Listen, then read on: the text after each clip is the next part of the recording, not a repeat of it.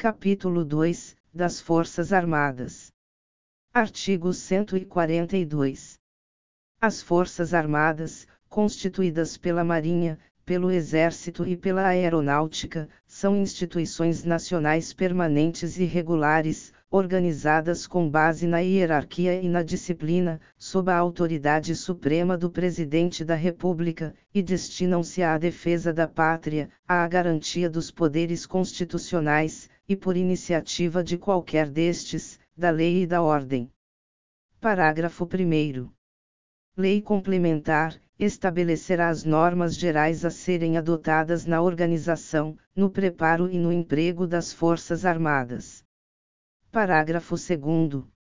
Não caberá habeas corpus, em relação a punições disciplinares militares. Parágrafo 3.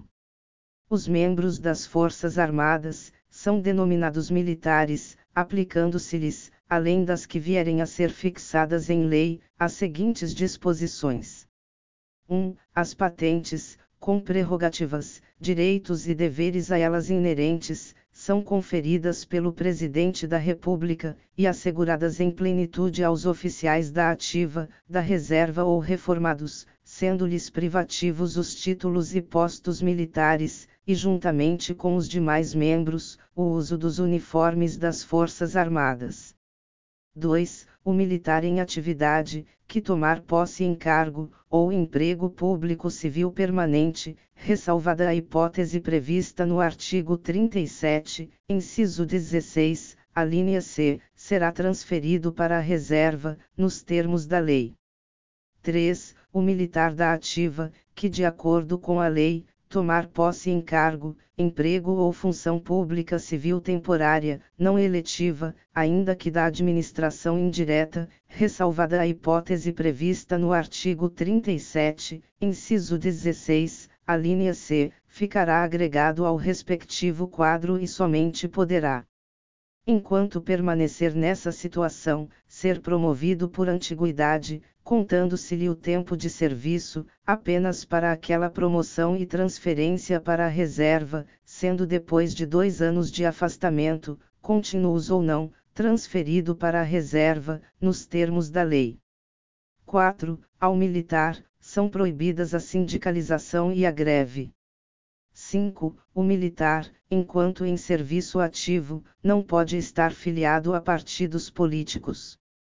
6. O oficial só perderá o posto e a patente, se for julgado indigno do oficialato, ou com ele incompatível, por decisão de tribunal militar de caráter permanente em tempo de paz, ou de tribunal especial em tempo de guerra. 7.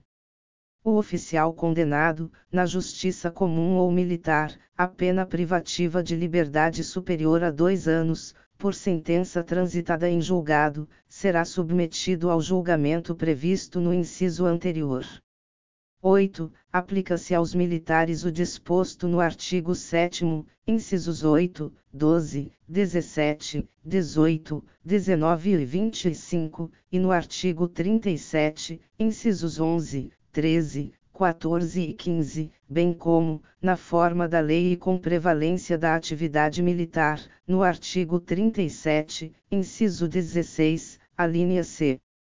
9. Este inciso foi revogado. 10. A lei disporá sobre o ingresso nas Forças Armadas, os limites de idade, a estabilidade e outras condições de transferência do militar para a inatividade, os direitos, os deveres, a remuneração, as prerrogativas, e outras situações especiais dos militares, consideradas as peculiaridades de suas atividades, inclusive aquelas cumpridas por força de compromissos internacionais e de guerra. Artigo 143.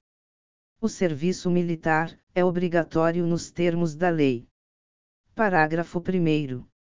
Às Forças Armadas compete, na forma da lei, atribuir serviço alternativo, aos que em tempo de paz, após alistados, alegarem imperativo de consciência, entendendo-se como tal o decorrente de crença religiosa, e de convicção filosófica, ou política, para se eximirem de atividades de caráter essencialmente militar.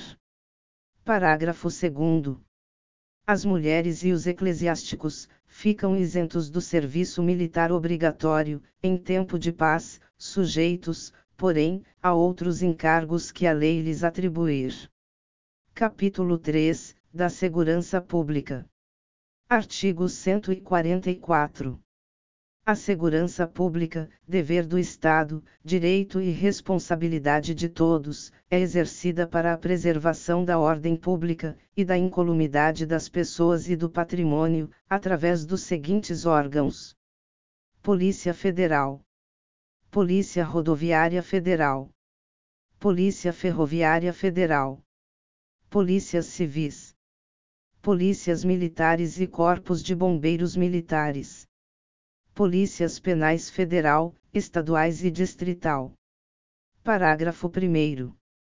A Polícia Federal, instituída por lei como órgão permanente, organizado e mantido pela União, e estruturado em carreira, destina-se a 1. Apurar infrações penais, contra a ordem política e social, ou em detrimento de bens, serviços e interesses da União ou de suas entidades autárquicas, e empresas públicas, assim como outras infrações, cuja prática tenha repercussão interestadual ou internacional, e exija repressão uniforme, segundo se dispuser em lei.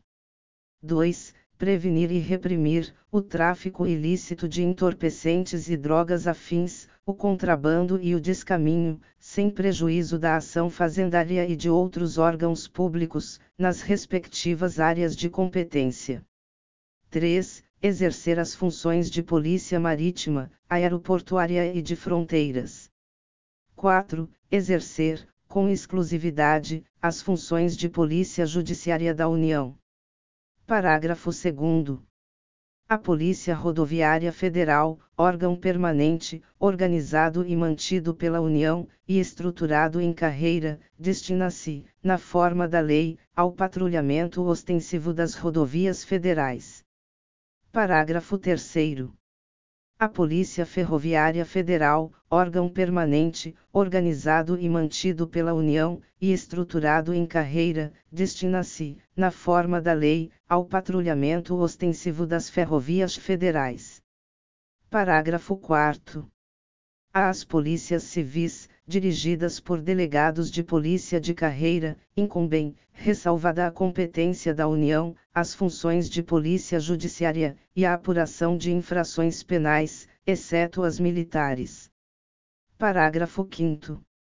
Às polícias militares, cabem a polícia ostensiva e a preservação da ordem pública, aos corpos de bombeiros militares, além das atribuições definidas em lei, incumbe a execução de atividades de defesa civil. Parágrafo 5a. As polícias penais, vinculadas ao órgão administrador do sistema penal da unidade federativa a que pertencem, cabe a segurança dos estabelecimentos penais. Parágrafo 6.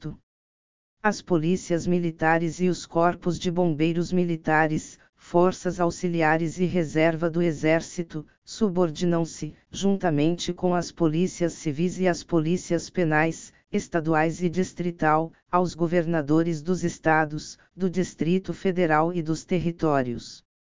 Parágrafo 7. A lei disciplinará a organização e o funcionamento dos órgãos responsáveis pela segurança pública, de maneira a garantir a eficiência de suas atividades. Parágrafo 8. Os municípios poderão constituir guardas municipais, destinadas à proteção de seus bens, serviços e instalações, conforme dispuser a lei. Parágrafo 9.